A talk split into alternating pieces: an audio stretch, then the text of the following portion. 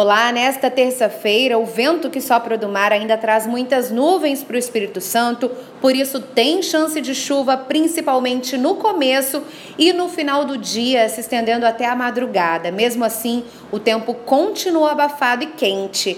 Veja os detalhes na programação da TV Vitória.